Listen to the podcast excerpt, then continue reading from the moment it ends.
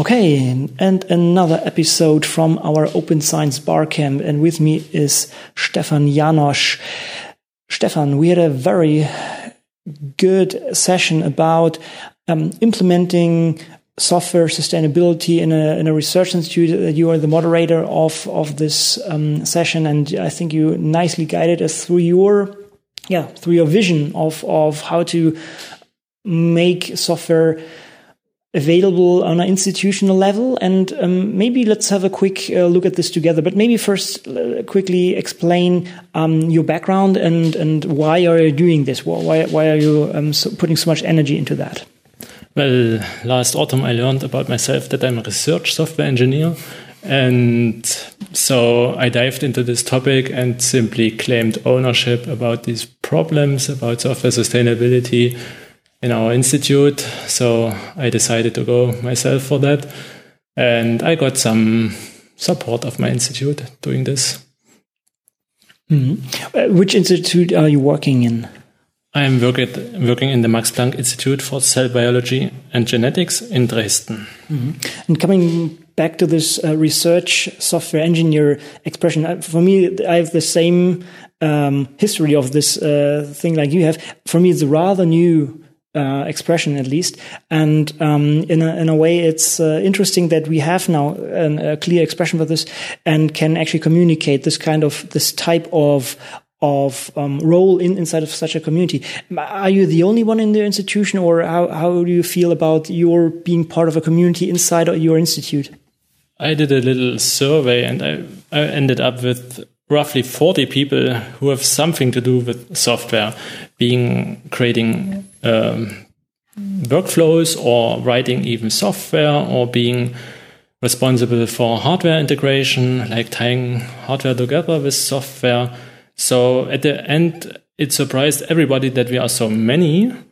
Some of the people, or most of the people, are really going for papers, like software papers, but they are really creating also software. Um, maybe a minority of them, maybe let's say 10 people are real research software engineers who work in a more service oriented fashion, working in a little facility, offering services in house, like image analysis or bio bioinformatics. So these are more these are also software engineers, uh, research software engineers. So it's quite an amount of people actually in, in, in such an institute that are um, dealing with software, developing software in, in that sense.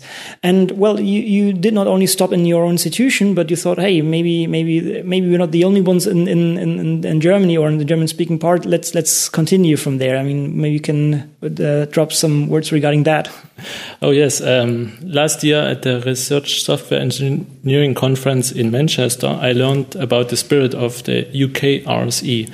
So these are research software engineers in the UK and a few of us German attendees uh, decided to found like a similar thing in Germany, and we named it DERSE. And um, it's a small movement until now. We have a website, www.de-rse.org, and we have a mailing list in place. And right now that's it, but we have plans of uh, establishing um, a, a club, like a Verein in German, and uh, to help with funding issues and maybe apply for funds as a legal body. And it's hard to do this work uh, side uh, uh, on the side, but we are going for it. And, and in a way, you are inspired by the um, Software Sustainable Institute in UK, right? I mean, this is basically the driving force in, in, in that whole community internationally, I would say. And I think it's it's a uh, it's glad. Well, we can be glad that we have these people because they already did a lot of the the hard work in that sense, right? Um, but I, I, guess it's still it's still mm, you know it's it's still not easy setting all that up, right? No, I'm mean, I personally steal a lot from them. I look at their guidelines, I look at their website, and you realize they did so much work in the last 10 years. They put so much materials together. And some of this we can copy over uh, simply by applying their guidelines. But on the other hand, you have like German specialities and for example, how we deal with communities, we do it differently. Um, so yeah, it's like copy, adapt, and improve for our situation, I would say. Mm, okay. I guess we should sit together uh, at some point and diving deeper into this. Let's have a look at the session that you were just running here. And as I said, this was kind of your, your, your, your vision, your kind of wish list that you would like to have for your own institute.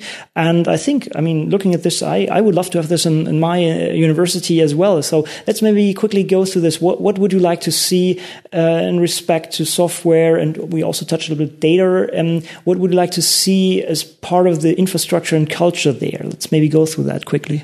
Yeah, I would say first I would like to identify all the roles or stakeholders in the process, like the funders, the developers, the users slash scientists, librarians, so that it's clear which people are responsible for what inside the house um, for software and data.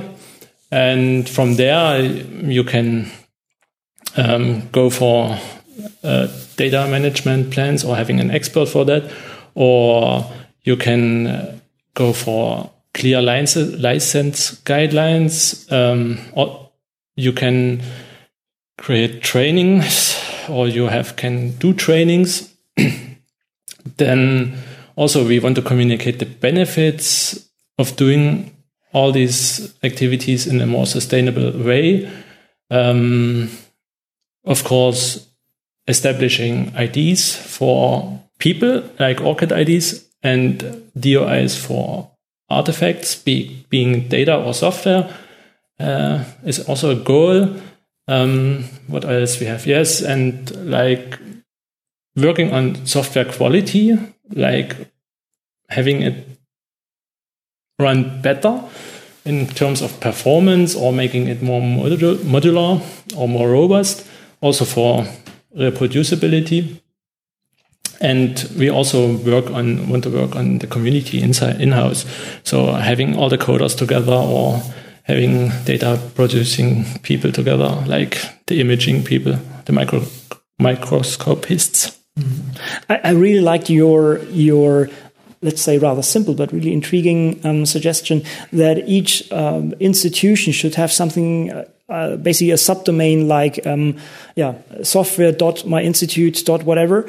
Um, so basically i think nasa is doing this for example and some some bigger um, research uh, institutions in the us having this. So and the same thing for for data. So data dot my institute dot uh, top level domain um, I think this is uh, this is really really cool and actually rather simple. But basically, this should be then the crystallization point for for all these efforts in a way, or not for all the communities, but but basically that you go there and but you find uh, all the repos and these kind of things, right? This is the main idea there. Yeah, just uh, help with the findability aspect of the FAIR principle, and. Um, really just as a starting point and not as the only point, but as an additional point, just to uh, show the value created inside an institute, just to make it better visible.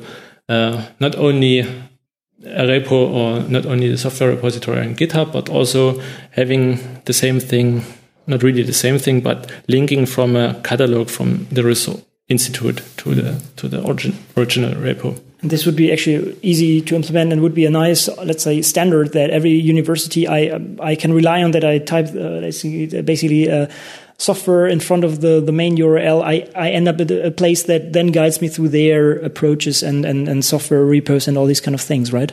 Yes, and point to the responsible persons in the end because uh, at some point you might also want to contact these persons and it's always about persons mm, it's yeah persons culture and all these kind of things and teaching each other. Okay uh, stefan this was great. Uh, any any other comments you would like to add here? No thank you. Okay so thank you for your time and i guess i guess we rush into the quick uh, next session here. Thank you very much and uh, see you around